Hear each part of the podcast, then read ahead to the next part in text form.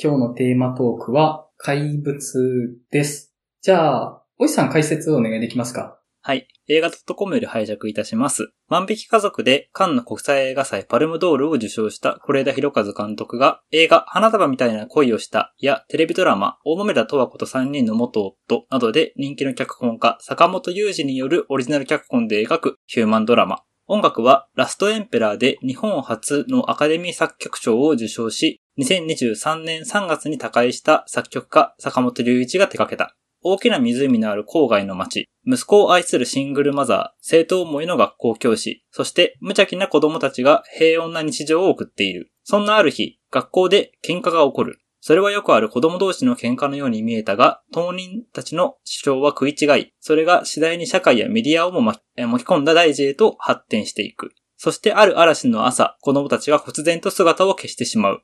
怪物とは何か登場人物それぞれの視点を通した怪物探しの果てに訪れる結末を、是枝裕和、坂本雄二、坂本隆一という日本を代表するクリエイターのコラボレーションで描く。中心となる二人の少年を演じる黒川宗也と柊陽太のほか、安藤桜、長山瑛太、高畑光希、角田明宏、中村指導、田中優子ら豪華実力家キャストが揃った2023年第76回カンヌ国際映画祭コンペティション部門に出品され、脚本賞を受賞。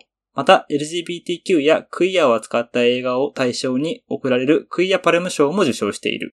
はい。それでは内容に触れる話していきたいと思いますので、ネタバレ気にされる方がいらっしゃったら、ぜひ見てから聞いていただけたらと思います。はい。では、触りの感想、マイナさんいかがでした？なんか触りの感想いつもむずいなって思ってるんですけど、なんか一言でちょっと感想を言うのがちょっと難しい作品だなと思ったんですけど、すごく良かったです。うん、で、なんか、うん、本当にいろいろあるんですけど、まずあの、子役のお二人がめちゃくちゃ良くて、うん、なんか人間って、なんて言うんだろう、こう、完成された状態から不完全なものになっていくんじゃないかなとすら思いました。なんか大人になるっていうことが完全なものに近づいていくことじゃなくて、逆にどんどん不完全になっていくっていうことが大人になるっていうことなのかなって感じるような。うんいいこと言いますね。うん、はい。それは、はい。うん。はい。じゃあ、マリオさんいかがでしょう？そうですね。なんか、もう確かに本当に感想に困るなっていう重たい映画ではあったんですけど、なんかまあ印象としてはなんかとってもなんか意地悪で残酷な映画のようにも見えたなっていう感じはしましたかね。うん。三幕構成でいろんな視点で一つの事柄を描いた映画ではありますけど、なんかそのいろんなところになんかそっとなんか悪意というか、みたいなのがちょろっと入ってたりとかがしてて、なんかそれがすごく辛いんだけど、でもそれはもうもはやなんか当たり前のものみたいな感じになってて、なんかもうそれがもう社会全体で許容もされてるし、もう誰もそんなこと疑問を持ってないよね、みたいな状況だなっていうふうにもちょっと思って、なんか本当にありのままの社会描いたらまあそういうふうに見えるみたいな感じの映画でまあちょっとなかなか 辛かったですね。ちょっと最後もなんて捉えたらいいんだろうっていうふうに悶々としてしまうような、そんな映画でしたかね。はい。はい。小石さんいかがでしょう？うん。まあ、前回少し、まあ、この映画いいんじゃないかって紹介させていただいてはいるんですけど、まあ、確かに感想を一言で言うとめちゃくちゃ難しくて、うん、なんて言うんだろうな。その、自分がマジョリティ側にいるんだってことを嫌というほど見せつけられた映画だなと思っていて、そうですね。結構今年自分が映画を見てて、テーマ性として共通してるかなって思うのなんか無自覚な加害性を自覚するっていうところかなって思っていて、で、本作は自分はそういう視点でずっと見てました。で、なんか、やっぱ日常の中でそういうところが自分にないかって言われたらあるし、多分それを排除することはきっと完璧にはできないんですけど、それでもなんか、なんとかそうじゃない方向に行けないかなっていうのをずっと考えさせられたというか、いつも考えてるのはそれよりこう深く掘らせられた映画だなっていう感じはしましたね。うん。はい。えっ、ー、と、僕はですね、僕も皆さんと同じ感じに思ってしまったんですけど、この映画要約したくないなと思ってて、うん、なので、詳しくは後で話を膨らむ中で掘り下げて喋りたいなっていうのがあるんですけど、なので、まあ掘り下げない部分ですげえなと思ったところは、是枝裕和監督の子役フックアップ力すげえなっていうのを本当思って、うん、うん。そうですね。よくもまあこんな二人を見つけてきたなっていうのを本当に感心させられるというか、すげえなって思いました。はい。うん。まあ、ちょっとその、あの二人に何か純粋なものを寄せ集めすぎではって思わんでもなかったんですけど、うんうんうんうんう。うんん、なんか、それ以外を、なんていうか濁ったものにしすぎなのではっていううん。ふうには思ったとこはあるっちゃありますっていう感じですかね。で、今回、お便り結構たくさんいただいてます。なので、もうお便りから結構話広がるんじゃないかなっていう気もしてるので、まあ、広がるときは広がるって感じで取り上げていけたらなと思うんですけども。では、前田さん、5つ目お願いできますか？はい、えっ、と、米久保さん、店長メンバーさん、こんにちは。いつも毎週楽しみにポッドキャストを聞かせていただいています。テーマトークである怪物についての感想を送らせていただきます。まずはじめに、私はクイア当事者です。この映画について話す上で、自分がクイアであることを切り離して話すことができず、とても当事者性の高い感想になってしまうことをご了承いただければ幸いです。また、私はクイア当事者ですが、当事者代表ではなくあくまで一人のクイアの感想として受け取っていただけたらと思います。自身が当事者ゆえに、うがった見方をしているかもしれないという自覚はあり、ポッドキャストを通していろんな目線で改めて映画について考えたいと思います。また、映画で描かれたことが現実と地続きであるため、どうしても映画の中と外の話が混在してしまいますが、その点もご了承ください。まず、制作側は、この映画を LGBT に特化した映画ではない、誰しもが経験する普遍的な葛藤とおっしゃっていますが、私はあえてこの映画をクイア映画と言いたいと思います。三部構成が複雑に絡み合ったねじれのある物語だったので、多面的に作品を見るためにも主題をそこにしてほしくない気持ちもよくわかります。ただ、子供のクイアネスについて、そしてクイアネスの周辺にある抑圧を明確に描いていたと思います。辞任に至るまでの揺らぎを描く上で、あえてクイアネスについて明言することを避けたのも想像できます。11歳で自身を辞任することはできないだろうと思う方もいるかもしれません。私が性自認や性的思考を明確に自覚したのも小学生だったこともあり、個人差はありますが、決して早いとは思いません。そして当事者の私としては、揺らぎを経て自身のセクシャリティを確立している当事者が全員とは言いませんが、多くいることを実感しています。制作者側が誰でも経験する普遍的な葛藤と表現した揺らぎは、性的少数者にとっては馴染み深いものだというのも確かです。だからこそ映画のクイアネスについては明言してほしかったという気持ちがあります。また、映画で描かれた有害な男性性による男らしさの押し付けや、異性愛規範を基本とした普通の家族像を日常的にマイクロアグレッションされている状況が描かれていました。この国で揺らぎを抱えた当事者は、近しい存在を探すことすらできず、自分がおかしいんだと自身の揺らぎを辞任するどころか否定的に受け取ってしまう現実があることは確かだと思います。この映画は、この今の世界を批判的な目で見て、真摯に作られているとは思います。特に、テレビ画面の中に出てくるミスと塩の存在は、あれこそまさにメディアが作る偏った表彰そのものだで、ゲイフォビアがどうやって社会にはびこっていくかを真正面から描いていました。日本映画の中では、稀有な描き方でした。この映画はとても美しいです。特にラストシーンは坂本龍一の完璧なスコアとともに、光の中へ走り出す少年たちはとても美しく映ります。私はあのラストをハッピーエンドと捉えていません。もっと言えば、死の暗喩と捉え、結局クイアは現実に生きる場所はないのかと絶望すらしてしまいました。あのラストを希望と捉える人も多いと思いますが、ここからはあのラストを悲劇と捉えて話を進めます。希望と捉えた方々の感想を否定したい気持ちはありません。あのラストは大人として社会に対しての責任を問われていると感じます。シナリオ本では、ある種挑発的とも言える問いかけがありました。その子たちが何の抑圧もなく安心して生きる場を奪ったのは紛れもなく大人と社会です。映画の中であの子供たちを取り巻く抑圧は何も解決していません。それは映画の中も外も同じです。映画の中でこの白線を出たら地獄ねというセリフがありました。たとえ誰かが決めた白線をはみ出したとしても地獄なんかじゃない。大人と社会が子供の未来を地獄なんかにしちゃいけない。どうかこの美しい映画を美しい映画で終わらせないでほしい。隣にいるかもしれない透明化されているクイアの存在に思いを馳せてみてほしい。当事者としてはどうしてもこんな気持ちになってしまいます。子供たちと未来のために私たちはどう社会にアクションをとっていけるのか考え続けたいとこの映画を通して思いました。ご自殺があったらすみません。長文乱文失礼いたしました。読んでくださってありがとうございます。はい。米久保さんありがとうございます。あありがとうございま。す。とうございます。あの、当事者の方からお便りいただけるって本当に嬉しくって、まあそれは我々が多分当事者じゃないと思うんです、この4人。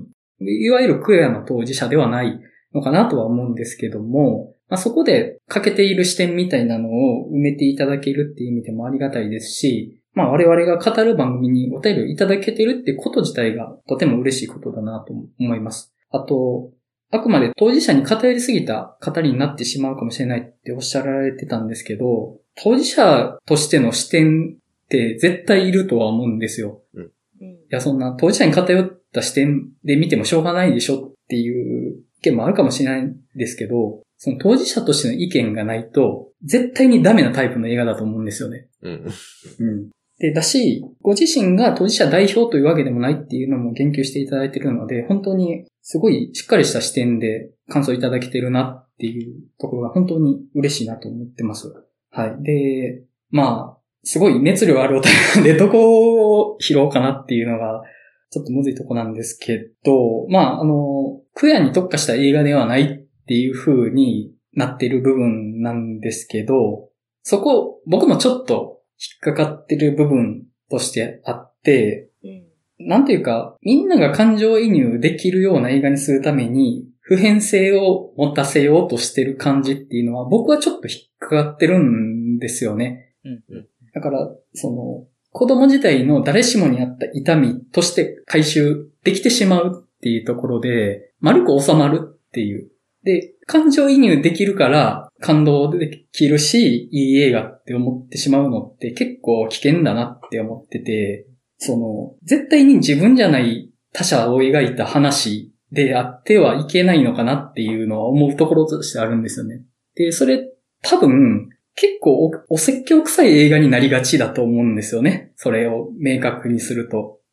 で、それを避けたっていうのがもしかしたら意図としてあるのかなとは思ったんですけれども、ただ、そこで明言しないことで、ちょっと踏み込みが甘くなってる部分はあるなとは思いました、僕も。はい。そのあたりどう思われます？うーん。なんかあの、難しいですね。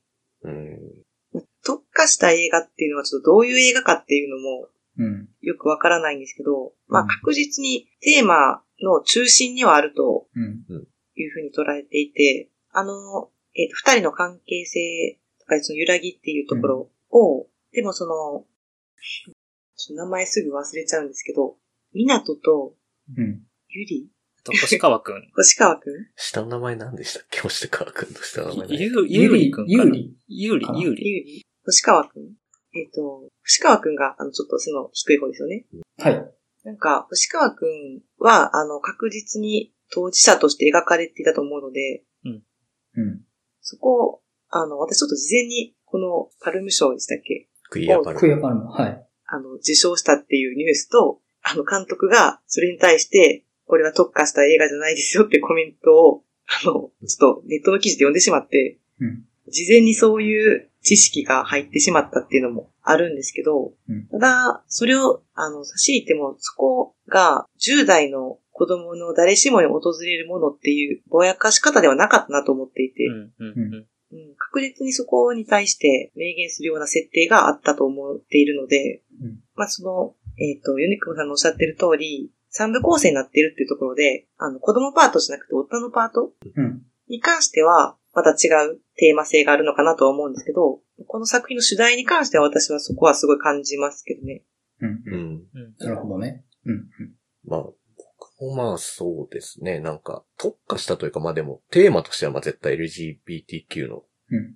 話ではあるっていうのは確かで、まあそれをなんかちょっとまあ、まあ引っかかりがちなのは、やっぱりそれをちょっと、ある種の物語のフックというか、ネタバレの要素としてちょっとまあ、使っているというか、まあ宣伝はもうそうせざるを得ないみたいな感じでやっちゃってる部分とかが、まあちょっと引っかかりもするよねっていう部分は、ちょっとあるかなっていうのはあるんですけど、やっぱ僕もやっぱその、クイアパルムを取ったっていうニュースとかをまあ知った上でやっぱこれを見てるので、やっぱこの物語が持ってるなんかちょっと嫌な部分というかその残酷な部分みたいなのとかがまあ余計にまあ見えるのかなっていう気もするし、何も知らないでこれを見たときになんかこれに対してえ、これ何が悪いのって思う人とかってもしかしているのかなって思うと、それもまたちょっと、うん、なんか、暗雲たる気持ちにもなったりするしそうだなっていうふうに思ったりもして、うん。ちょっとあまり僕もちょっとまとまってはいないんですけど、ただ本当になんか、全、あの、お母さんのパートと担任のパートの、なんかもう本当に、あのパート本当にありふれた日常でしかないなっていうふうにはちょっと本当に思ってしまって、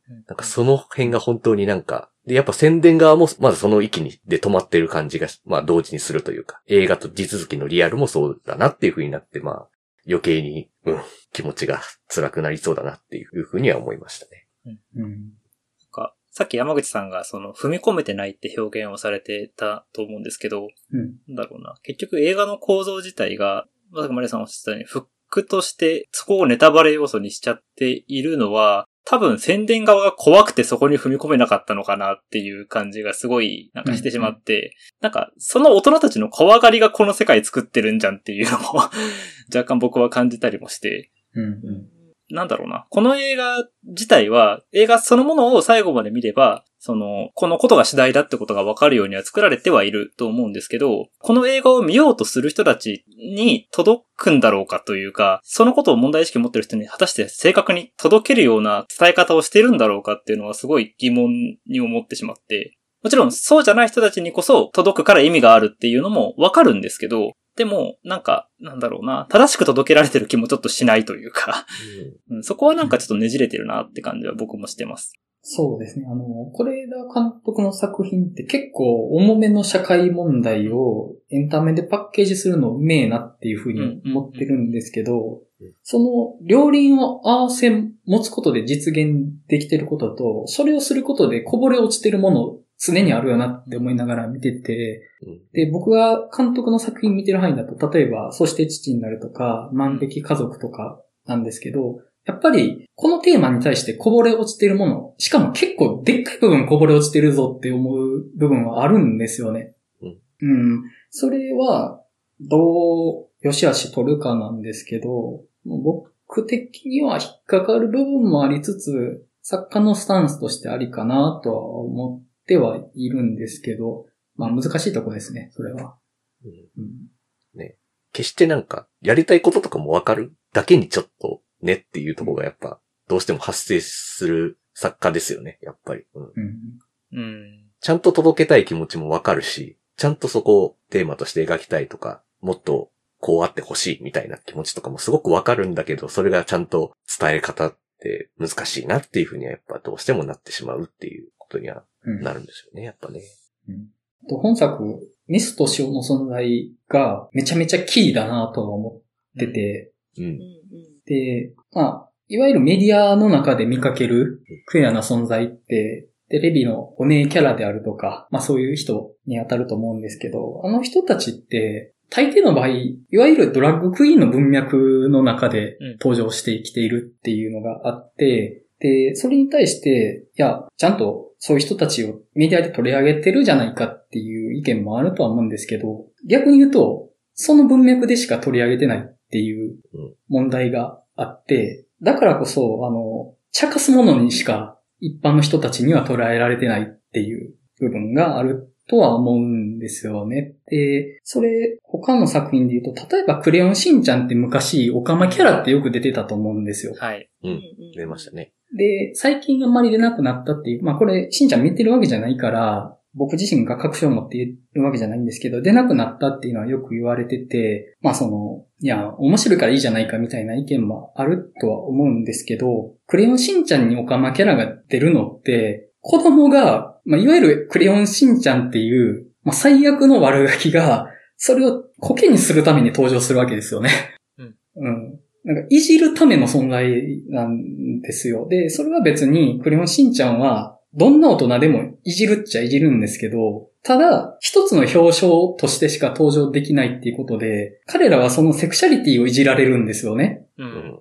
他の大人は別に男であることとか女であることをいじられるわけじゃないけど、オカマキャラはオカマであることをいじられるっていうのは、結構大問題だとは思ってて、だってそれを引き継ぐのは子供なわけですよ。で、子供はそれをいじめに活用するので、うんうん。まあ、それが本作に見事に匂わされてるなっていう。だってテレビで出てるじゃんっていう。ミストシュがテレビで出てるんだから、お前もじゃあ、おかまなのかみたいな風な転用をたやすくできるっていう。うん。これはまあ、あの、表現の自由で簡単に許容してはいいものではないと思います。特に子供向けではね。っていう風に僕は思ってますかね。はい。また、番組がドッキリ番組っていうのがまた余計になんか、うん。ドッキリでやってることをなんかそのまま遊びでやるみたいな、それっていじめですよね、みたいなこと。うんうん。やっぱその境目がわからないままやってしまうみたいなことって往々にしてあるなっていう。なんかそこも指してきてる描写でなんか、いや、これすごいなっていうふうに、これにちゃんとフジテレビはお金出してるんだな、みたいなふうにもちょっと思いながら。ね、それに対して母親がやらせだよっていうところとかね。いやでも当人にとってはそうじゃないぞっていうのをしっかり言って、なんかあの会話とかも本当に短いんですけど、まあおそらく多分坂本雄二さんのセリフだ回しだなと思うんですけど、なんかすごく短い中に本質捉えられてる感じがして、うん。いや、苦しいなってなりました。で、僕、お母さんのキャラ造形、本当に見事だなと思ってて、うん。良き母親ではあるんだけれども、自分が認識できてないものに対する、なんというか、脇の甘さみたいなのがすごいんですよね、あの人。うん。あの、まず最初の家事を生やし立てるところとかに見事に表現されてると思うんですけども、うん。対岸の家事を楽しめる人っていう、、自分のことじゃないからっていう、あ。れ、見事だなとは思って、でも悪い人じゃないんですよ。むしろいい人なんですよ。母親として。そこがね、むちゃくちゃきついんですよ。なんでかって言ったら、そういう人が世の中の大半だからですよ。身内には良き人だけども、そのサークルから外れた途端に残酷になり得てしまう人っていうのが世の中の大半というか、多分ほぼ全員そうだと思うんですよ。我々含めて。うん、うん。なんかそれを見せつけられるんですよね。いや、お前対岸の家事楽しんでますよねって。あんたもねって。お前もな、みたいなのがね、そういうとこあるなって自分もって思っちゃうんですよね。あの、ちょい外れちゃうんですけど、はい。あの、のろかよさん？はい。はい。めっちゃ良くなかったですか？あの、ママ友で 私、のろかよめっちゃ好きなんですよ。あしたっけ？ママ友のろかよ出てきたと思って。うんうん。ーうん、確かに。そうなんですよね。なんか難しいのが、その、完璧な人間とか正解とかないじゃないですか。うんで、あったとしても、それをその通りに全員が生きることはできないし、私は、その、仮にそれができたとしても、それはそれでなんかちょっと嫌だなって思ったりするとこもあるんですよね。変な言い方をすると。でもなんか、最近すごい、なんか世の中見てたら、人間の不幸って、半分ぐらいは人が人に興味を持ちすぎなんじゃないかなって思うことがあって、うんうんううんうん。うん。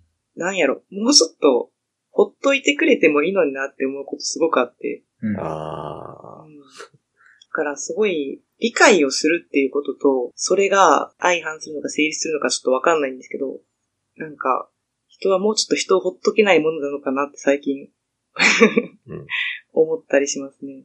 あうんその、どの問題に限らず。うん、うん、うん。うん、そのことと、人に親切にしたり、相手に何かをこう、求められた時に答えることって全然成立するとは思うんですけど、うんうんそうですね。うん。いうんや、面白いですね。まあでも確かに無自覚な部分っていうのはちょっと難しいですよね。あ、うん。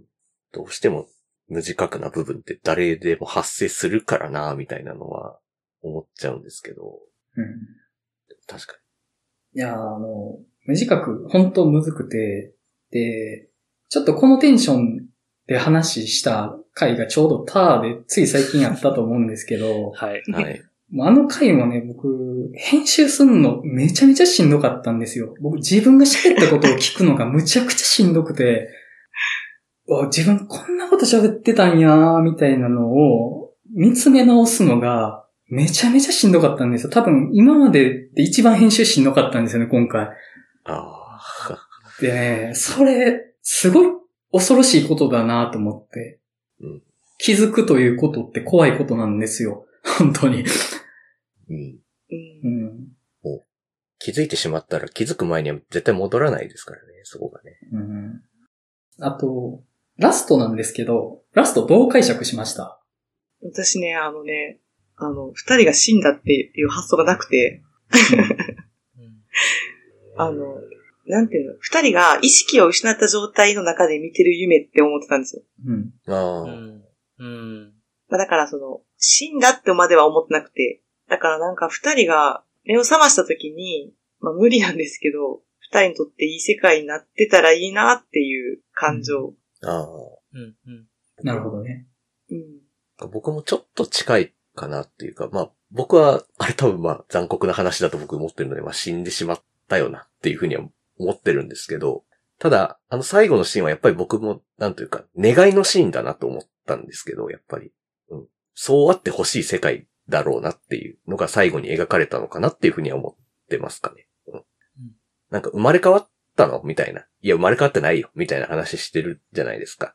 まあなんかちょっとしたやりとりでしたけど。うん別にそれがなんか生まれ変わる生まれ変わらないじゃなくて、生まれ変わらずともそういう世界になればいいじゃないかっていう、まあ願いはすごく込められてるのかなっていうふうには思ってて、まあなんかあのラストはなんというか、まあ例えばフロリダプロジェクトとか、まああとテルマルイーズのラストとかでもいいと思うんですけど、なんかそういうなんか願いというか、こうあってほしい世界の現れというか、うん。私たちはもうここにいるけど、まだ君たちはそこにいるのかいという感じですらあるっていうか、うんいつまで1幕目2幕目みたいな世界で悶々としているんだいみたいな、いうふうな、まあ、なんというか、問いかけというか、願いかなっていうふうには思ってます。ね。はい。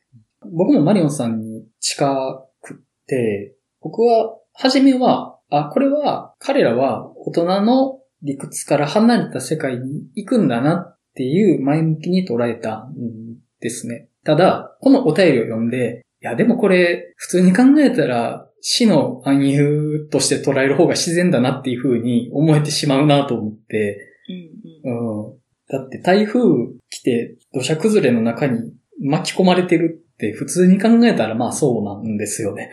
うん。なんか、それは、まあ、そうだなって、そっちの方がなんか、現実に近いなっていうふうに思えてしまうなとは思ってましたね。うん。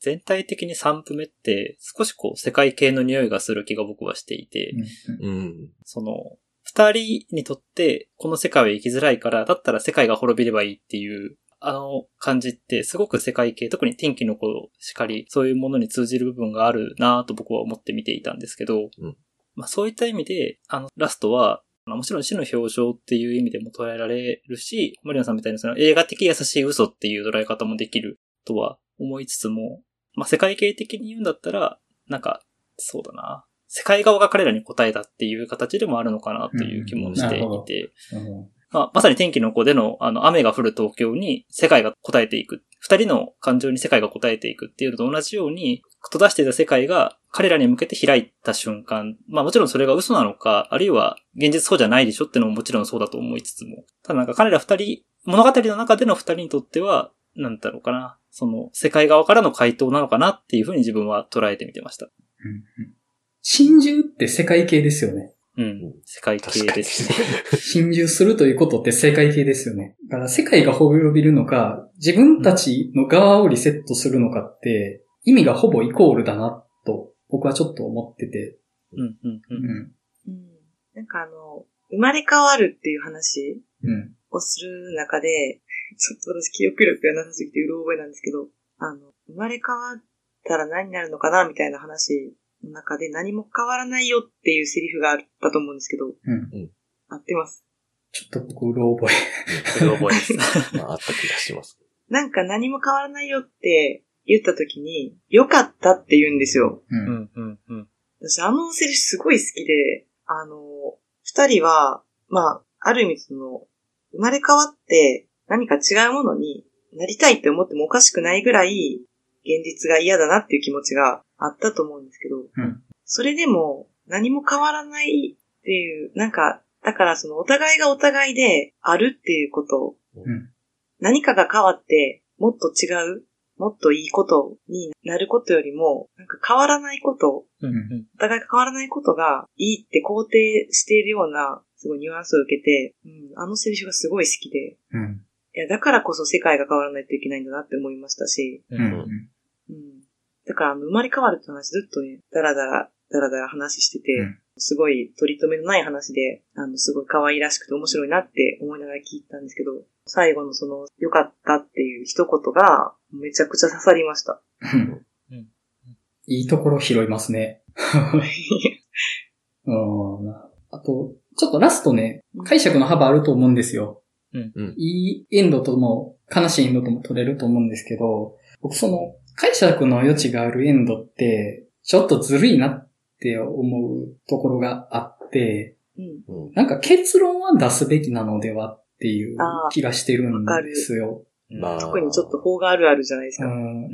社会問題に対して。うんそう。投げかけて終わる感じはまあうんね、うんまあ、両方問わずあるかなって思いますけど、それ。うんうん。うん。僕、あの、エンディングの後の映画が終わってからの後に解釈の幅があるのってめちゃめちゃありやなと思ってるんです。例えばね、ロッキーでね、ロッキーは最後、もう人生最高の瞬間を迎えるわけじゃないですか。俺は最後まで戦ったんだって言って。でもあの後ロッキーって、ダメ野郎に戻っちゃう可能性って全然あると思うんですよ。ロッキー1の範囲だとね。うん。うん。でもその余白って僕ありだと思うんですけど、例えば最後にね、ロッキーが生きているのか死んでいるのか分かんないみたいなと、それは物語としてのパワーは強いと思うけど、ちょっとずるいなっていう。だってこっちに任せてるじゃんっていう。うん。その、で特に社会問題を描いたものに関しては、何らかの結論を出すべきなのではっていう。社会によって主人公たちが死んでしまうんだとしたらそう描くべきだし、生きたんだったら、いや、それでも僕たちは生きていくんだっていう結論を見せて、それでも世界は変わんないかもね、みたいな、その余白はあってもいいと思うんですけど、結局、エンディングの解釈に幅があると、見てる側がダメージがないように解釈できちゃうなって思って、ああ、うんなるほど。特に社会問題に関しては、見てる側を刺し殺すぐらいのつもりの結論を一旦は出してもいいんじゃないかなって気はするんです。うん主人公たちが死んだんだったら、その主人公たちを殺したのはお前たちかもしんないですよっていう風な風に刺してもいいんじゃないかなって思うんですけど、うん。その逃げ道はあるじゃないですか。うん彼らは死んでないですって思えちゃうっていうのは、うん。そうですね。まあ、余地があるっちゃあるもんな。うん。まあ、頑張って僕は、あのラストで理想ある種の願いは、僕は受け取りましたけど、やっぱりそれを受け取らない人はやっぱりいるだろうしな、みたいなのを考えると、確かにそこでちゃんとドンと出してくれるっていうことで、彼らのことをちゃんと描き切ったとも言えるっていう風なのが、うん。まあやっぱまだ少ないかったりもすると思うので、まだね、うん。うん。もっとそれはやっていくべきだよなっていうところは確かにありますね。うん。ちょっと次のお便り行きましょうか。はい。米久保さんありがとうございました。ありがとうございましありがとうた。ございました。はい。じゃあ、マリオンさん、次のお便りいいですか？はい。えーっと、1B さん。はじめまして。1B と申します。普段より映画の話したすぎるラジオを楽しませていただいています。本作ですが、前半は様々なミスリードに引っかかり、そして少し複雑な気持ちになりつつも後半に、えーそれぞれの描写の答え合わせがされ、登場人物の印象が前後半でガラリと入れ替わる内容に非常に魅了されました。家族、友人、社会、恋愛などの人間関係に振り回される登場人物たちに思いを馳せることのできる映画でした。今回も店長メンバーの方々の感想考察楽しみにしています。長文乱文失礼いたしました。はい。一尾さんありがとうございました。ありがとうございました。ありがとうありがとうございます。なんか最近、こういう映画の話したばっかりだなっていう。そうなんですよね。うんでもなんかこう、まあこの三幕構成の映画って、まあ、ラジオ的に言うんだったら最後の決闘裁判とかもあったじゃないですか。うん。まあう、んそういうのとかもありましたけど、なんか、それともなんかちょっと今回違う感じがするのは、視点が変わるけど、なんかそれ意外と整合性取れてるかどうかはちょっとあんまよくわかんない感じがちょっとするというか、、そうなんですよ。うんうんそうそうなんかうん、先生のうん印象って結構最初にお母さんのパートを見た後に、まあ先生の印象なんか良くないな、みたいな感じで、見た後に先生のパートやるんですけど、あれ？あの時のやってた行動何やったんみたいなのは、特に説明されないみたいなのとか結構あるじゃないですか。うん。なんかあの、校長室で謝るくだりとかの、うんちょっとあまりにもちょっとどうかと思う失礼な感じの、うん。途中で飴を舐め出すとかのくだりはあれ何やったんみたいなのとかが、うんまあ結局語り直すこととかは特にないみたいなのとか、なんか結構 不思議なところのなんか疑問が結構残るような感じな作りになってるのは意図的かな？みたいな風にちょっとうん。思いながら見てたんですけど、うん。そうなんです。なんか、一部目と二部目が、うんちょっと違いすぎて、う。うんん。あの、うん。最後の決闘裁判とかは、あの、ほとんど同じことをする中で、ちょっと違ううん。部分があるぐらいだと思うんですけど、あの、全然違うじゃんっていうのが、うん片方の視点に立った時にこれぐらい見え方が違うっていうのを逸脱してるぐらいの違いに見えたので、うん。ちょっと難しかったのと、校長先生。の捉え方が一番難しくて、うーん。あの人なん、なんなんだよっていううん。うん。のが、あのーすごいいいシーンもあったと思うんですけど、ただあの先生、校長先生の役どころの捉え方もちょっと私にとっては難しかったです。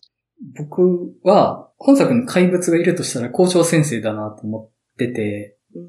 あくまで僕がそう見えたっていうだけなんですけど、校長先生は、学校の教師のことも、保護者のこともどうでもいいと思ってて、生徒のことだけしか考えてないように見えたんですよ。うんそのために学校を守りたいって思いがある。そのために保護者のことをないがしりにしようが、教師が犠牲になろうが、どっちでもいいと思ってそうだなって思って、うん。うん、あの、港と音楽室で接するときがあまりにいい先生すぎて、うん。うん。それ以外の部分のあまりに欠落してる感が、この人、なんというか、人格がバラバラやぞって思ったんですよね。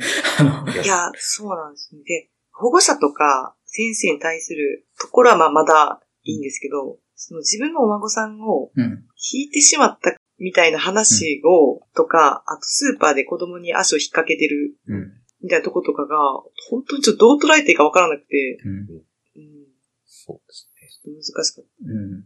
あれ、子供こかすん、めちゃめちゃ飲み込みづらいというか、あの、あれはそうっすよね。うん。た。子供嫌いなのって思っちゃいますよね。なんなんでしょうね。生徒は好きなんだけど、子供は嫌いなのかな。うん。逆に言うと、あの年になってもまだ子供なんでしょうね。おそらくってちょっと思っうんていて、なるほ。ど。校長先生自体が。校長先生自体が、なんていうか、自分の心の中のその純粋無垢、あるいは少しの凶暴性、子供的な凶暴性みたいなものを保っているからこそ、子供の気持ちはうんわかる時もあるし、うん。でも、だからこそ、大人たちに求められる、大人としての振る舞いを求められる時には、そうは振る舞えないっていう人なのかなって気はして。うん。だから、なんだろう、本当に子供っぽいような対応をするじゃないですか。その、うん母親に対して。うん。なんかもう子供がダダこねてるというか、不適されてる時みたいな。うん。なんかそれはもう彼女自身がそういう人だとしかもう言えないなーっていう。うんで、なんかこの映画を見て終わった後だと、もちろん見てる最中はめちゃくちゃ腹が立つし、なんだよこいつってなるんですけど、なんだろう。そこ自体を否定して、彼女はそこが幼いって言ったとしても、なんか何も解決しない気がちょっとしてきて、うん。もうそういう人だなっていう風にしか僕はなんかもう捉えられなかったですね、あの人。うん。なんか、だからこそ逆に、あの乖離性が、なんか人間、まあ、これは言い過ぎなのかもしれないですけど、あの作劇としては上手くないと思いつつ、うん。でも、こういう人いるなってちょっと思ったりもしました。うん。うんああ、なるほど。確かにね。整合性なんて取れてないですよね、人間。うんうんうん。うん。まあね。まあ、これで校長先生の視点の話でこう見るみたいなシーンがあればまた別なんでしょうけど、まあうん一応ないじゃないですか。まあ、うんないです。ちょっと、あるっちゃあるけど、あの、面会所のシーンとかは多分、そううん僕はあるんですけど、けど基本的にはやっぱり外の目から見た校長先生の話というか、見え方しか基本的には描かれてないから、まあ本当に、あの人に関しては本当に、外から見た印象でしか何も語れることがない人っていう意味ではなんかまあ、この映画らしいなっていう設定を作ってるっちゃ作ってるのかなっていうふうには思いましたね。にしてはでもちょっと発言が怖いんだよ。お前が学校を守るんだよって言ってる時の、あの、なんて怖い言い方するんだって思いましたけど、びっくりしましたけどね。いやー校長の存在が一番、この映画の味付け濃いとこは、うんうんまあ、田中優子さんがね。他は筋道立ってる気がするけど、校長だけはどうしても筋道立たんとこがあるなっていう感じは覚えますかね。でも一番いいセリフ言ってましたよね。ああ、しょうもないしょうもないですか。とかもだし。そう。忘れたけど、なんか、誰、みんなが、誰？難しい。あれですよね。なんかちょっと意訳ですけど、誰もが手に入れられるものを幸せって言うからっていうみたいな話のやつですよね、うんなんか。うん。そううんうんあれね、めっちゃ幸せの基準として素敵って思いました。うん。うんそあのセリフ、真髄すぎてちょっとう。怖いな。そうなねうん。それを言う人が、あの人っていうのが、一番本当にわかんない人でしたね、本当それやっぱり外から見てるからっていう、この映画のそのものだなっていうところですけど。はい。では、1B さんありがとうございました。ありがとうございましたありが。とうございました。はい。では、次のお便り、大石さんお願いできますか？はい。キキさんからいただきました。園長メンバーの皆さん、こんにちは。えー先日は東京開催お疲れ様です。えーそして関東へに来てくださり本当にありがとうございました。私も伺わせていただきましたが、皆さんに会えてとても嬉しかったし、あの空間が夢のようでした。緊張と興奮でうまくお話ができなかったのが悔しいですが、個人的にはタウルさんと30年代のミュージカルについて話せたのが最高でした。また参加できる日を楽しみにしております。さて今回のトークテーマ、怪物についてですが、やっぱり音楽が素晴らしかったですね。私は旦那さんと見に行ったのですが、ラストの解釈が分かれてびっくりでした。私は彼らは現実世界ではなくなってしまったと思っていたのですが、彼の最初の感想が誰も死ななくてよかったね、だったのです。ぜひ皆さんの解釈も聞かせてください。これからも心より応援しております。はい。ありがとうございます。ありがとうございます。ます。ラストの解釈は、これ、映画を見慣れてれば見慣れてるほど、死のメタファーだなって思っちゃうと思うんですけど、うん そういうもんなんですかね、やっぱり。でもう、ん素直に見たら、彼ら生きてるってなるのが、まあ、オーソドックスだと思うんですよ。だって、画面として生きてるんだから生きてるじゃんっていうのが、まあ、あの、うんそれはそうだわっていうのがあって、ちょっとメタファーとか普段から言い過ぎてるから、あの、ちょっとね、古尺になりがちっていうので、あまあ、その、生きてるって描いてるんだから生きてるよねっていうのは、それはそれでめちゃめちゃ正しい言い方だなと思って。うん。うんまあ、うん。でも、まあ、パックリ分かれる解釈をやっぱりしてるっていうのは面白いですよね。面白いですね。うん。ねで、あと、音楽についてもね、ちょっと触れてましたけど、うん。うん。音楽が、坂本龍一の音楽が、どれも良すぎなんですがっていうのはちょっとびっくりしたんですけど、まあ、うんうん。今回の映画のために作られた曲っていうのは2曲しかないんですけど、実は。うん。うん。うん。元はなんかまあ別の自分のスタジオアルバムからの引っ張ってきたものとかを使ってると思うんですけど、それにしたとしてもなんかこの曲、映画のために作られたようなテーマにしか思えないぐらいぴったりハマってるので、ちょっとびっくりしちゃいましたね。うん。うん。美しすぎる。ちょっとラストとか本当に旋律が美しすぎてちょっともう凶悪みたいなうんことを言う風な印象を受けるぐらい、本当に美しかったですね。はい。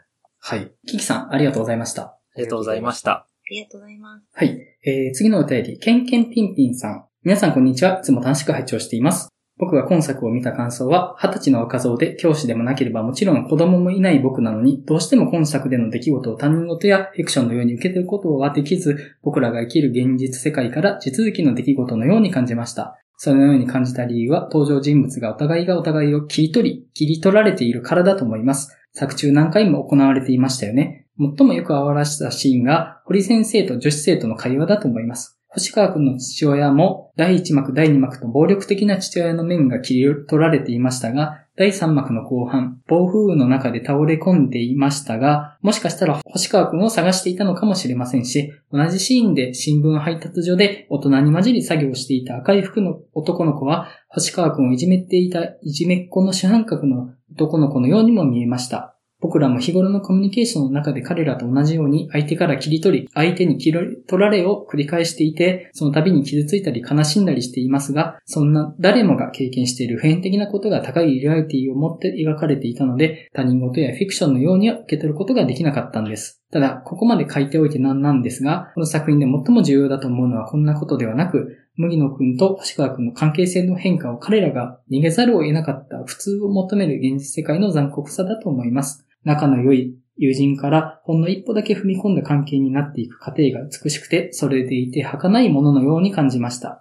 線路を仕切っていたあの作は僕は普通かそうではないかを仕切る世界の作だと解釈しました。だからラストで嵐が去った後には線路には作はなくなっていたんではないでしょうか。彼が逃げることなく大声で愛を叫ぶことのできる世界をどうしたら作ることができるんだろうと今もずっと考えています。最後に怪物は誰だったのかという疑問ですが、僕は人間そのものが怪物だったのではないかと思います。相変わらずの読みにくくて気持ちの悪い長文失礼しました。映画の話したすぎラジオを楽しみにしています。はい、ありがとうございます。ありがとうございます。ありがとうございます。あの、多分なんですけど、あの、新聞配達のとこに出てきた少年は、あれは間違いなく主犯格の男の子ですよね。と思ってたんですけど、ねあれは、うん、うん。あれはそうですよね。あれ、しれっとやるのはいいなと思いました。うん、うん。むしろその方が残酷なんですよね。うん、うん、うん。家ではお手伝いするいい息子っていう方が、この話は残酷なんですよね。彼が悪人であるよりは。うん、うん。う。うんん。100%悪い人なんてなかなかいないですもんね。うん。大体いいやつですからね、人間って。うん。よくあろうとしますよね。どうしたって。うん。うんあとはあの、港と星川くんの関係なんですけど、結構中盤というか終盤ぐらいまで友情に見えんこともないなとは思ってたんですよね。うん。うんうん。彼ら本当に仲のいいのお互いしかいないんだから、それは距離近いよなとは思ってたんですけど、一箇所、あ、これ恋だなって思ったとこがあって、廃車になった電車の中で怪物誰だ遊びをしてるとこなんですけど、あ僕あれ、思んないと思うんですよ、あれ。あの遊び、遊びとして。小学5年生がやるには幼すぎるなと思ったんですよ。僕が自分が小学5年生の時だったら、とりあえずスーパーファミコン持って出直してくれるかみたいに思うと思うんですよ。うん。まあ、でも、だから恋だなと思って、うん。友情って一緒に楽しいことを探しに行く関係だなと思うんですけどうん、恋って楽しくなくてもお互いのことを知れたら嬉しいっていう関係だなと思って、でめちゃめちゃお互いのことを知るコミュニケーションじゃないですか、あれって。うん、うん。ゲームじゃなくてコミュニケーションなんですよね。うん。で、辛いことがあっても感じないようにするっていうので、それは星川くんですかみたいなので、渾身のコミュニケーションを取るじゃないですか、そこで。はい。僕をその痛みの側に連れて行ってくれっていう宣言だなと思って、それをするのはやっぱ僕は恋愛だなって思ったんです。楽しくなくても、あなたのことを知れるのが嬉しいっていうのが、そういうことなのかなって思って。うんまあ、是枝監督の作品ってやっぱ基本会話劇というか、やっぱうん人との会話を通じていろんなことが浮かび上がるみたいなやっぱ映画がやっぱ多いので、そこはやっぱなんか彼らしいなとは思いますよね。まあそこに坂本龍二脚本の会話の妙とかもありますし、うんあのゲームのシーンであの怠け者の下りの時とかちょっとゾワッとしましたけどね。ちょっと、うんあまりにもそのセリフは残酷すぎるのではみたいなぐらいちょっと、え、星川くんって、いや、言うなよ、そんなこと分かってても、みたいな。怖いって、っていう。あそこね、やりすぎなんです。そんなコミュニケーション普通取らないから、めっちゃフィクション的な飛躍だと思うんですけど、うん、うん、うん。まあ僕はありかなっていうか、答え合わせになってるなと思って、うん星川くんのそこまでのケロッとしてるさって、いじめられっ子が我慢してるとか、そういうレベルじゃないんですよね。うん、うん、うん、うん。我慢してるんじゃなくて何も感じてない振る舞いをするので、ある種の答え合わせとしてあそこがあるのは、うんなんというか、あんまりそこを読み取らないというか、あ、星川くんっていじめられても大丈夫なんだよかったって思ってしまうような人がこの映画見てたとしても、あ、やっぱり良くなかったんだって思うっていううん視点のシーンになってて、うんで、それは説明的なぐらいの方がありだなってちょっと思ったんですよね。うん、ううん。ん。だってそうじゃないと結構伝わんないなと思うんですよ。うんうん。っていう。ちょっと別の作品出しちゃって申し訳ないかもしれないですけど、あの、坂本雄二さん脚本でドラマでマザーって作品があって、うんあの、芦田愛菜ちゃんがほぼデビューに近い形で出た作品なんですけど、まあ、本当5歳の芦田愛菜ちゃんがめちゃくちゃ大人びていて気持ちが悪いんですよ。で、うん本作の星川くんからも似たものを感じていて、おそらくなんていうか、坂本雄二さんの作品に出てくる、こういう大人びた子供って、なんていうか、すべからくひどい環境で育っているっていう。うんで、マザーにおける芦田愛菜ちゃんも、実際に親に虐待をされていて、で、結局それを見て、えっと、先生である、鈴木かなみかなが、彼女を誘拐しちゃうって話になっていくんですけど、なんかう、その、最近結構その、ご都合主義的にこんな大人びてる子供はいないよっていう、あの、アニメーションも含めてそういう子供の描く表彰って結構映画の中でよく見るようになったなって思うんですけど、それって結構世界の方というか、そんな、そんな子供いないよじゃなくて、実際そうでしか生き、なんていうかな、生存戦略としてそうなっちゃう子供はいるのかもなっていうのをなんか、本作見ててよりそれをなんか、現実味を帯びて感じたっていうのはちょっとありますね。うん。まあ、あと、大人ってなんか、思ってよりも子供から進化しないから、うんうん。今の自分から逆算した時に子供ってもっと、なんやろ、バカなのではって、なんか、思っちゃいがちな部分はあるかもなって思います。うんうん。うん。その速度で成長してたら、本来もっと、なんやろ、ちゃんとしてるとこに到達しているはずなのに、できてない自分から逆算した時に、もうなんか子供の時のことって結構忘れてることも多いから、うん。きっと自分たちが小学生の時もそれなりにというかなんかいろんなことを考えてきたと思うんですけど、そこからのなんか伸びしろがなさすぎて、うんそんなイメージを持ってしまうかもしれない。うんそうですね。うん。はい。ありがとうございました。ありがとうございまありがとうございす。ますはい。えー、最後のお便りですね。前田さんお願いします。はい。ハチさん、お疲れ様です。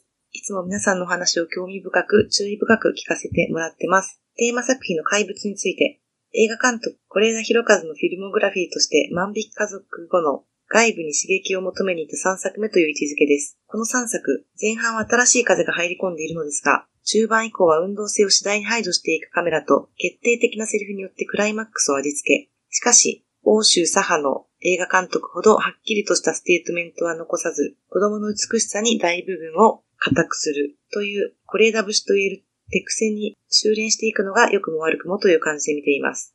この新しさと変わらなさは怪物でも健在で、1幕目のカットを惜しげもなくパッパと変えていくテンポ感など、それがうまくいってる面もあれど、アウトなところは徹底的にアウトでした。映画の核に幼少期のクイアネスを扱っていながら、あの顛末と所作はないです。セクシャリティには揺らぎがある。それはその通りです。しかし、揺らぎがあるとは成長とともに変わっていくその時々の感情の変容をありのままに受け入れる。その童貞を認めるための言葉であり、同性の男の子が好き、でもいずれ変わるかもしれないから同性愛とは言わないよ、という今の心と存在をはぐらかす方便ではないはずです。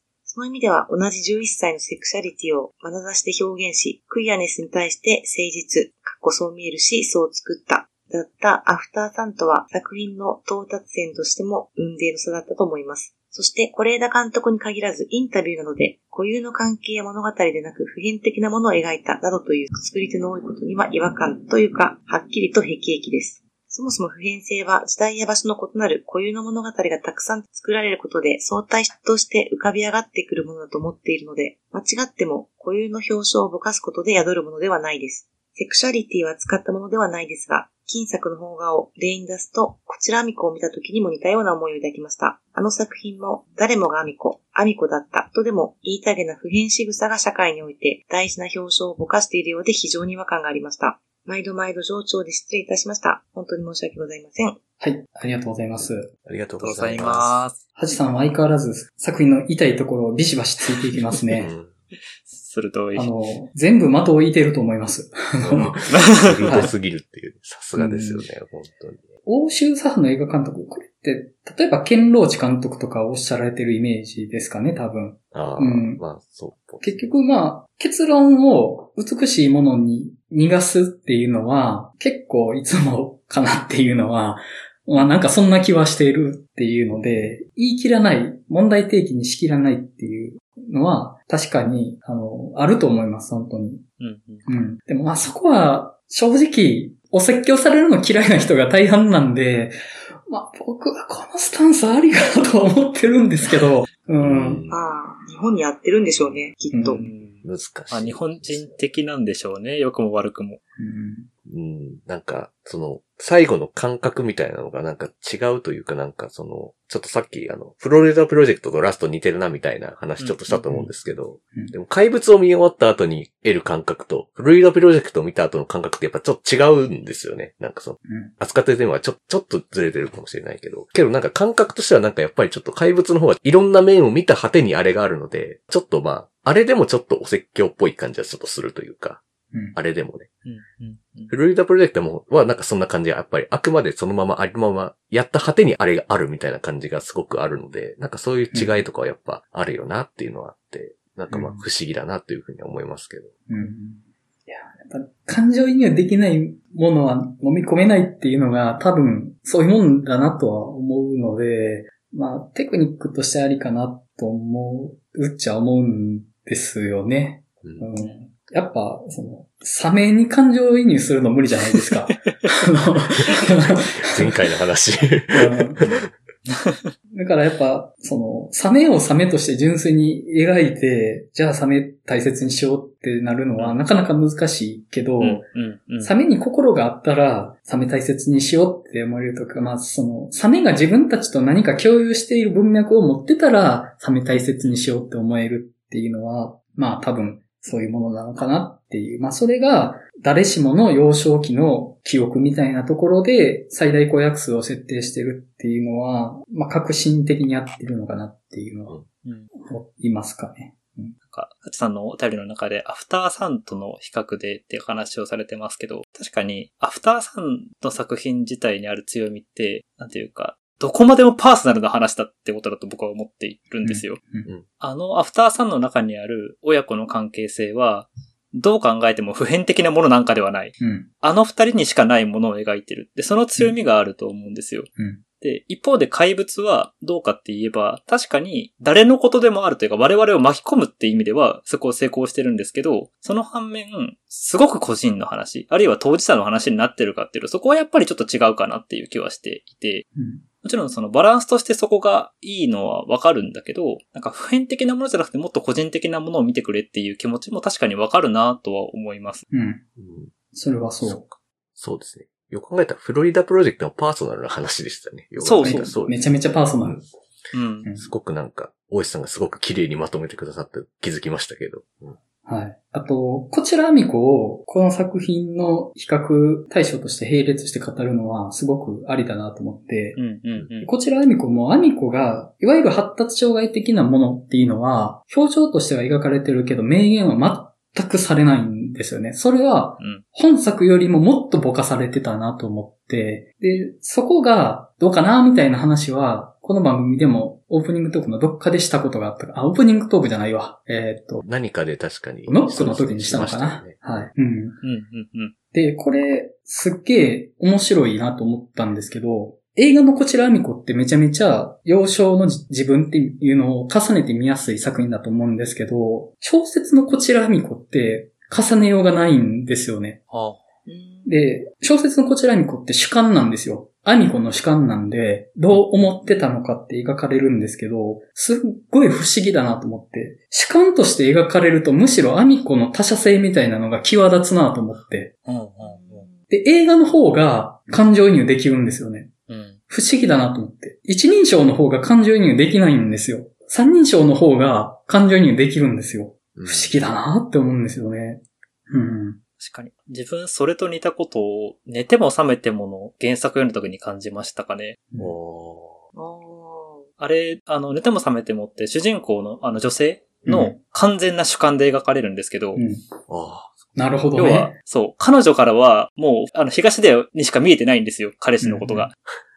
ーで、そう描くんだけど、周りからは、いやいや、そんなことないってって言うんですけど、全然、なんていうか、僕らにもそれを許してくれないんですよね。うん。だから、多分そうじゃないんだろうなって思いつつ、まあ、まさに信頼できない語り手的な感じではあるんですけど、でもなんか主観ってそのぐらい偏ってるじゃんって言われるとそうだなと思うし、あと結局それは彼女の話でしかないのでう、んすごくパーソナルなんですよね。うん。うん。うん。面白いなぁいや、なるほどな。寝ても覚めてもってそう、原作そういう感じなんですね。本当に。はいあれ原作もめちゃくちゃ面白いです。僕大好きなんですけど。いや、確かに主観だったら確かに、あの、似てるかどうかわかんねえなっていうそうそう。小説だと、うん。映画だと本人がちゃんと出て、あ、似てるなってわかりますけど、あ、そういう作りなんですよ。うん。じゃあ、ハチさんありがとうございます。いつもいつも鋭いお便りを、あの、ズバッと言ってくれて、本当にありがとうございます。ありがとうございます。はい。ちょっと僕、借りてるスペースの期限と終電が近いので、一回外れて、もう一回入り直しますんで、一回出ます。はい。はい。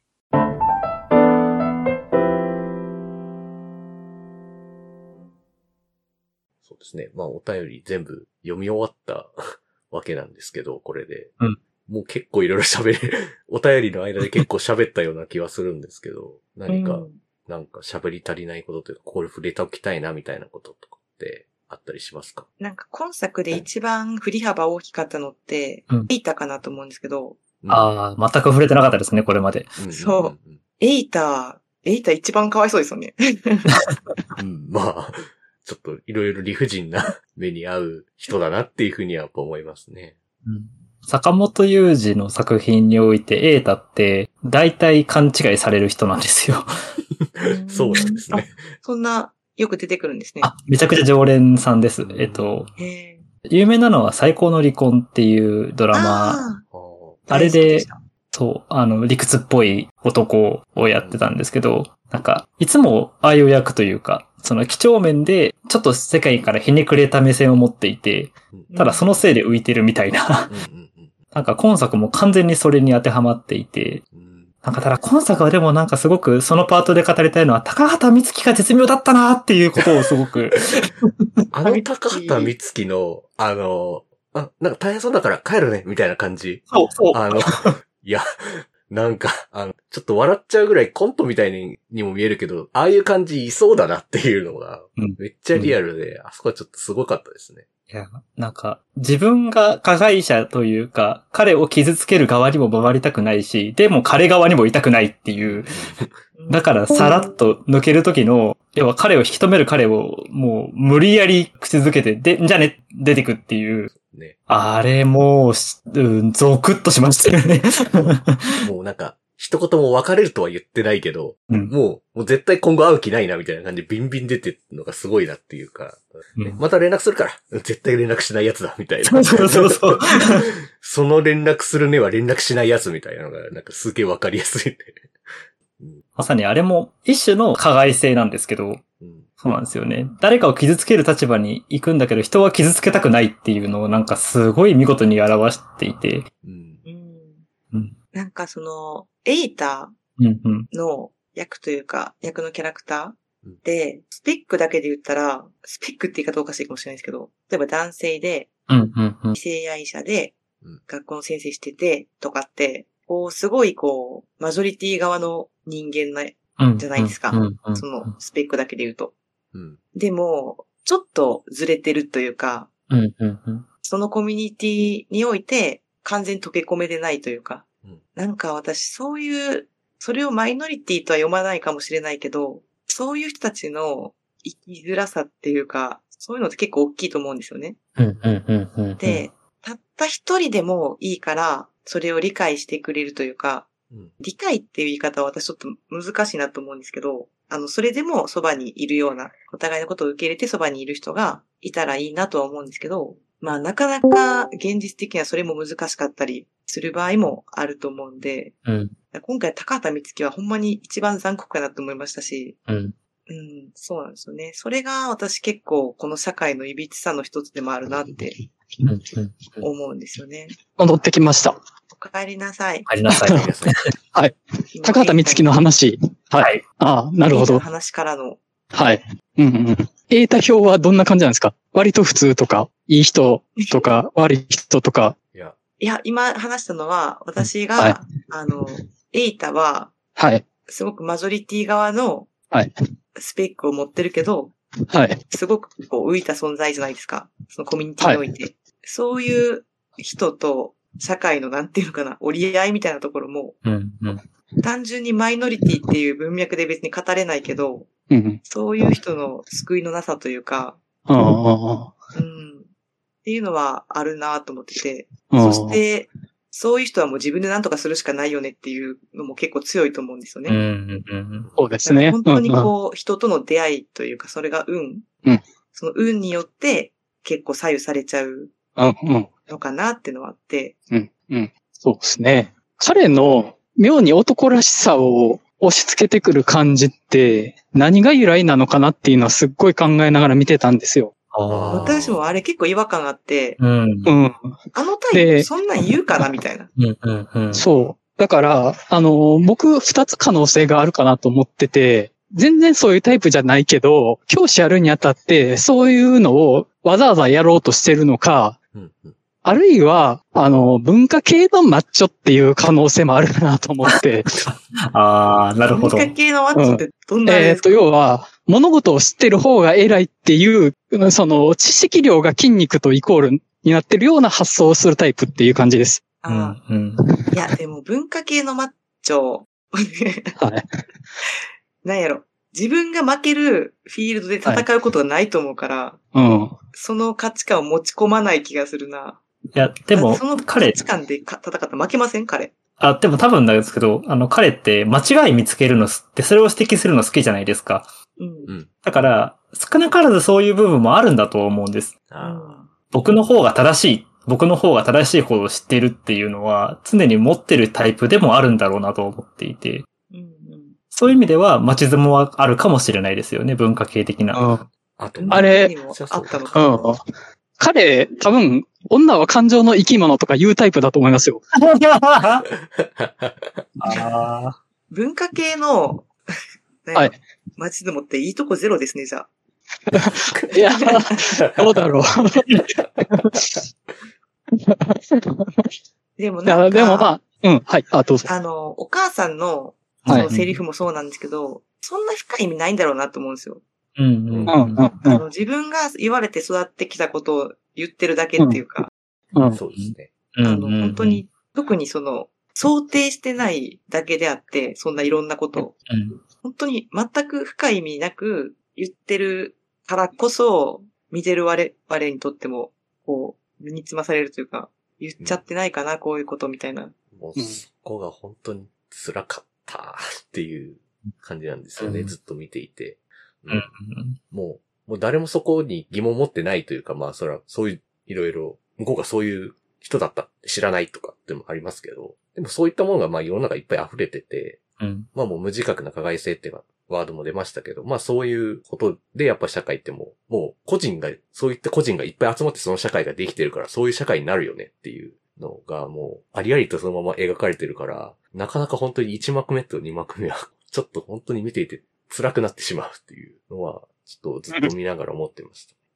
なんか、僕の勝手な解釈なんですけど、あの、山口さんが言った、その最初に言った、その、彼の、その男らしさを出してる要因の二つっておっしゃってましたけど、あれ多分彼の中に両方あるものだなって僕は思っていて、うん後者の方はさっき触れましたけど、多分前者の方も、多分彼ってコミュニケーション基本的には苦手なタイプの人だと思うんですよ。で、まあ僕自身もちょっとそういうところがあるからわかるんですけど、コミュニケーションが苦手な人ってどうするかって言ったら他人の言動をコピーしていくしかないんですよ、基本的に。うん、うん、うん。で、他人の男たちの言葉をコピーしていったら、ああいう振る舞いになっていったんだとしたら、うん彼自身には多分自覚がないんだけど、でも社会の中で、彼なりに適応していく形でそうなった。では、それが再生産につながっちゃったっていううんことなのかなって思っていて、うんなんかだとしたら、まあ、罪深いのどっちなんだろうっていうのをすごい考えさせられるし、彼自身も確かに被害者でもあるっていう。うん。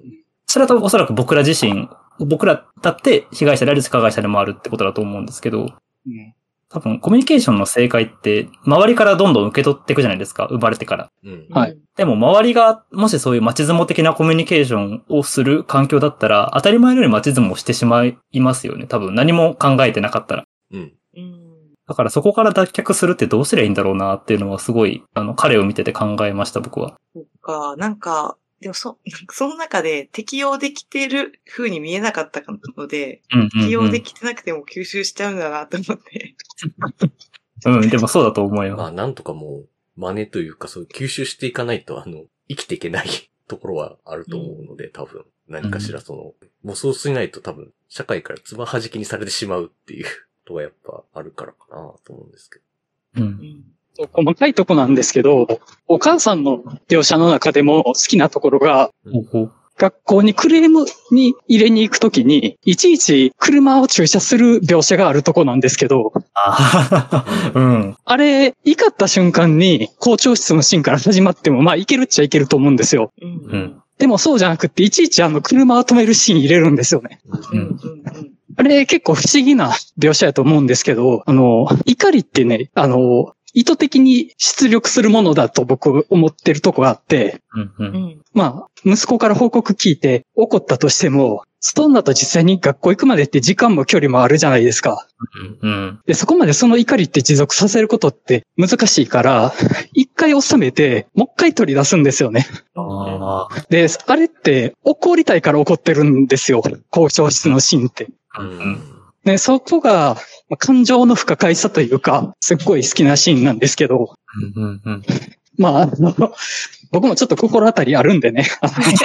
よーし、よーし、怒るぞ、みたいな時あるから、あー あーってね、思う時があって。うん。確かに。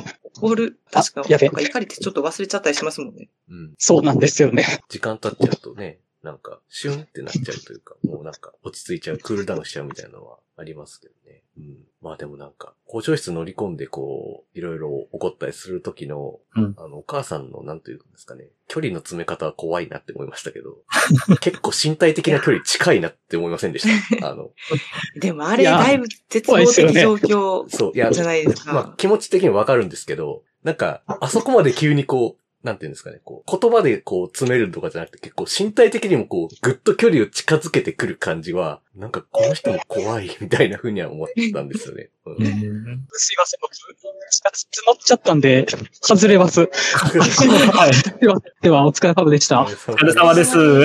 そう。殴ってないけどもう、ちょっと、それに近いぐらいの距離感でこう、顔近づけてくるとか、ちょっと怖いな、みたいな風には思いましたね、それ。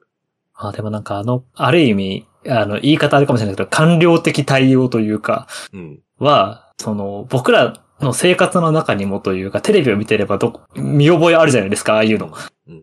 だから、彼女のというか、安藤桜のその怒りのドライブに一緒に乗っかっちゃう自分もいたんですよね。なうん。で、あの、申し訳ないからちょっと気持ちよくなっちゃうんですよ。うん。こっちに正義があるぞって。うん。で、それが2幕目3幕目でまあどうなるかって話なんですけど。そうですね。まあでも、あれはある意味ドライブがかかるって意味ですごい、こう、ぐっとこさせられるというか、うん。なんかやっぱ勢いづくシーンではあったなと思いますね。うんちょっと、官僚的な対応みたいなのね、まあよくありますけど、ちょっといくらなんでもちょっと コントみたいな誇張入りすぎてて、ちょっと笑いそうにはなったんですけど、あの、確かに。あのちょっとみシーンね。立ってこう、申し訳ありませんでしたって言って、え、え、あの、ちょっと違う、違う、みたいなところで、安藤桜がこう、なんか、ジダバダしてるところは、なんか、コントの始まりぐらいでこんなんあるよな、みたいな風にちょっと思っちゃいましたし、東京テレさんの角田さんがいるのもあるし。そうですね。ちょうど去年公開されたドキュメンタリー映画で、水俣マンダラっていう原和夫監督の、あの、水俣病を扱った映画があるんですけど、本当に、あの映画の中でも、まあ、要するに官僚的な、その、対応って、非常にたくさん描かれるんですけど、なんか、水俣マンダラ見てればそうなんですけど、ひどいんですけど、笑っちゃうんですよね、あれ。もう。あうん、話が通じなさすぎるっていう、なんかもう、諦めと、もう、なんかアイロンに込めた笑いしかできなくなって出てこなくなっちゃうっていう感じは、すごい、水俣マンダラ僕はすごい思い出しました。なるほど。どうでしょう？その、はい。今いろんな社会の中でいろんなことがある中で、なんかこう自分が当事者でもなくて、うん。よくわからない問題分かってるか分かってないかも分からないじゃないですか。う。うんん。うん。うん。自分なりに知識を仕入れたとしてもうん、それがどこまで正しいものかとか、どこからが人を傷つけることなのかとかが分からない状態の中で、だからこの作品作りの姿勢の部分にも関わってくるとは思うんですけど、どう触れていいか分からないっていうのは結構大きいと思うんですよね。うん。うん。なんか社会の中の本音みたいなうん。で、大多数の人が別に人のことをもちろん傷つけたくないし、うんっていう気持ちがあると思うんですけど、だからこそどうしたらいいかわからないうん。うん。うん。みたいな、なんかそれについて触れたり語ったりすることを避けようみたいなうん。心理って結構あると思ってて、うん。それがなんかこう、まあ日本特有なのか海外がどうとかはよくわからないんですけど、それに対して、うん、まあ、確かにね。そこで、どう、なんか、社会の流れに身を任せてただ生きてるみたいな とこは正直自分にはあるかなって思っちゃいます。それに関してはなんか今作いろいろな反応があるなって思うんですよね。まあ例えば官僚的なその対応っていうか、まあとりあえず謝るとか、うん。うん。うん。なーなーでするとか、あとは自分そうじゃないですって、まあ嘘をつくとかも、うん。うん。今作、まあ結構テーマ的にもあるなと思うんですけど、なんかそういったのもなんかそういう社会の捉え方としても今の社会のありをそのままを本当なんか映画の中に封じ込められてるなっていうふうにすごくそれは思って、なんかそういったところもやっぱりちょっとターっぽいなっていうふうには思ったんですけど。うん。う。うんん。そうですね。確かに空気感みたいなものも含めてすごい今っていう感じもする。もちろん今としては古すぎるって表現もあると思うんですけど、そうですね。それはちょっと思いました。うん。でも、まあ、とはいえやっぱりこの周辺5年間ぐらいの感じを全部集めましたって言われたらちょっとわかる気もするというか、うん、そうですね。うん。なので、まあ、多分この映画、まあ、すでにこの段階で古いっていうのはある意味希望だなと思っていて、うん。だとしたら、これが古いんだったら世界はもうちょっと良くなってるし、彼ら二人のための世界になっているはずだと僕らは思ってるってことだと思うんで、うん。それはある意味いいことなんだろうな、むしろって思うんですけど、なんかまあ、まあこの作品についていろいろもちろん意見もあるし、特に今月ってあの、プライド月間って言って、うん。結構そのうん LGBTQ のクイアに関する発信が多い月間でもあるんですけど、うんうん。なんかそういう意味で、まあ、クイアの方々が、その、今回は完全に悲劇、まあ、ある種悲劇的に終わってしまうじゃないですか。うんうん。なんかそうじゃない作品ももっとこう生まれてほしいなっていう願いもやっぱどっかにあってうん、こういう作品ばかり出すと、やっぱり、それはあの当事者の方が言っててなるほどって思ったんですけど、あ、私たちってそういう存在なんだ社会にとってっていうことの方が、やっぱりうん、こうメッセージで捉えられちゃう。ああ、うんうん。それを再自覚させられてしまうっていうのは、やっぱり彼らにとってはある意味、ある種のマイクロアグレッションでもあるっていうのはお話しされてて、うん。うん。わかるかもしれない。なんか、うん。男女の話とかでも、うんうんうん。私あの、まあ、人間ってもちろん、加害性もあって被害者にもなり得るんですけど、どっちも辛いじゃないですか。はい。うんで、なんかその、明確に被害を受けたなって感じてないようなことでも、うんうんうん自分が、こう社会の価値観の変化によって、それは被害だよねっていう風に言われることも結構あるんじゃないかなと思ってて、うんうん。なんかそうなった時に、なんかその、女性が、なんていうのかな、ある面において社会的に、こう、弱者性があって被害者だみたいなのをあんまり強く言われたらちょっとしんどい時があって、うんうんうん。うん、なんか、まあ確かにそういう側面もあったり、そういう思いの人もいるのはわかるんですけど、ちょっとそれをすごい出されるのが、なんか自分ってなんかこう、何かの被害者なんだなとか。加害者なんだなって思うことがすごいなんかしんどいんですよね。その人間をその二択に分けちゃうのをやめてほしいなって思うときはちょっと正直あって。そうですね。まあ。そう。まあでもなんか、私はこうやって口に出して人と話さないと、自分の考えが、例えば間違ってるのかなとか、社会に対して自分がこう思ってるんだなっていうのを気づきにくい部分もあるので、だからさっきちょっと触れづらいうん。ことはあるっては言いましたけど、やっぱりなんかこう人と話すことでしか前に進まないのかなって思うことも結構あるんで。うん。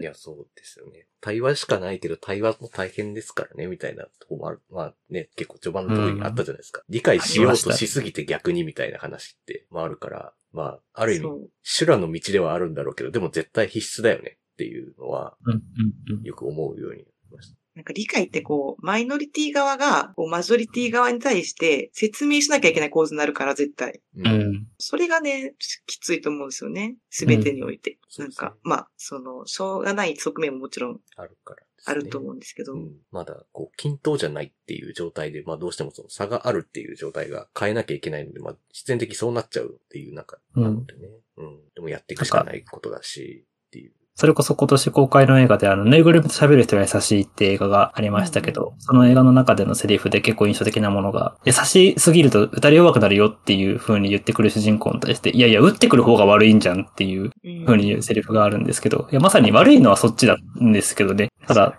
だから悪いじゃんって、もちろん言っていくことが大事だし、それでしかないんですけど、でもなかなかそれを多分全員に理解してもらうっていうのは多分難しいのかもしれないし、なんかすごいこう考え、まあ考えるって言葉で逃げちゃうのもあれなんですけど、うん。でも、うん、考えるしかないな、考え続けるしかないなと思いますね。ピリオドを打たないってことが僕は大事だと、個人的には思ってます。そうです。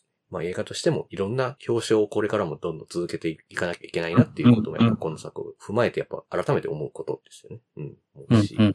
これをなんかある意味の普遍的な何かっていう、まあね、インタビューとかもたびたび出てきますけど、普遍的ってワードが、まあそこでやっぱこう絡め取っちゃうのも良くないし、みたいなことも含めて、まあそこは本当にちょっと、本当いろいろ考えさせられますよね。ちょっと範囲ですけど考えさせられて。うん。あと、話全然変わるんですけど、映像的にめっちゃ今回、はいすげえって思ったんですけど、うんあの、うんうんうん2幕目で、堀先生があの、土砂崩れの現場に行って、それ、怖いって探してる時に、で、中から見たシーンが出てくるじゃないですか。はい、はい。うんあの、泥必死にこう、かき分けて、でもそれがでも見えなくてみたいなのをこう、列車の中から見てるみたいな。うんうんあそこのシーン、ちょっと痺れましせんでした？僕だけですかね？ああれ僕もそうなんですよ。もう映像としてこんなもの、しかもあれが、その、要は見ようとするんだけど見えないっていうテーマ性そのものを表彰してるじゃないですか。まあメタファーと言ってもいいかもしれないけど。で、あれはある意味脚本の外側の話で、実際あれ結構アドリブであのシーンができたらしいんですけど、えー現場で。うーん。あのシーン、本当にすごい良かったんですよね。もう、うん雨でもう、ブシャーってって土で結局隠れちゃっていくみたいなのが、もうテーマとしてもバッチリだし、それをでこう扉開けるシーン、開けてみんな、おーいって言ってるシーンのあの切迫した感じも含めて、うんあの一連の流れは本当になんか見事だなって思って、なんか、あんまり是枝監督の映画でこう、絵的におおってなるみたいなって、まあ、そんなめっちゃあるかっていうと、そんなないか。ある時もあるんですけど、三度目の殺人とかあった気がするんですけど。けどな今回なんか文句なしにそのシーンだけがめちゃくちゃ印象に残ってて、わかります、わかります。これが見るだけでもこの映画すごいなっていうふうにはちょっと思ってました。うんうん。うん。いや、そうなんですよね。今作撮影もめちゃくちゃお見事で、と、お名前がちょっと、撮影監督の方思い出せないですけど、結構、近藤龍斗さんで。そうです、そうです、そうです、そうです。あの、万引き家族からずっと、あの、組まれてる方ですけど、まあ、その空気を映すというか、そういうものがすごくやっぱり、あの、お上手な方だなと思って。うんうん。霧島部活辞めるってよとか、ある男とかやってる人なんですね。ああ。そうなんですそりゃいいなっていうね。そりゃいいなっていう。そう。いや、素晴らしかったですね、今作も。あのシーンは本当なんか、今年の映画を振り返る中で多分ベストシーンとかに多分なるんじゃないかなって個人的には思ってます。多分、自分のバビバビロン作ったらそのシーン入れますよね。ああ、入れますね。バビロンの最後のあれ、そう。あの、アフターサンのあのテレビのシーンとあの辺は入れるみたいな感じですか、あ入れますね。そろそろ閉じましょうかね。うん、結構喋りましたよね。うん、ちょっとまあ、お便りの中でいっぱい喋りましたしね。うん。うん、うん、うん。まあ、いろいろこう、どうまとめていいんや、これ最後。みたいな感じですけど、まあ、本当にいろんな視点で、どうなんだろう、これっていうのをすごく考えることを、まあ、やめてはいけないなっていうのを、まあ、改めて思うような映画だったのには、間違いないかなっていうふうには思うので、いや、すげえ映画でしたね。これまとめていいですか？はい。はい。お願いします。僕は、あの、まとめ方上手くないので、はい。では、それでは、怪物の話をここで終わっときたいなと思います。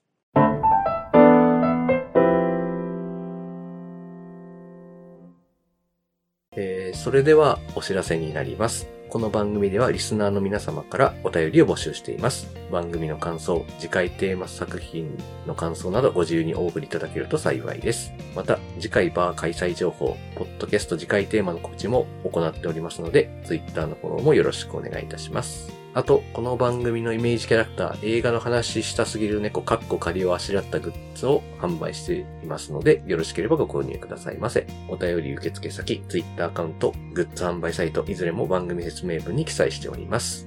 それでは映画の話したすぎるラジオ第121回怪物の話をここで終わりたいと思います。それではまたお会いしましょう。さようなら。さよなら。さよなら。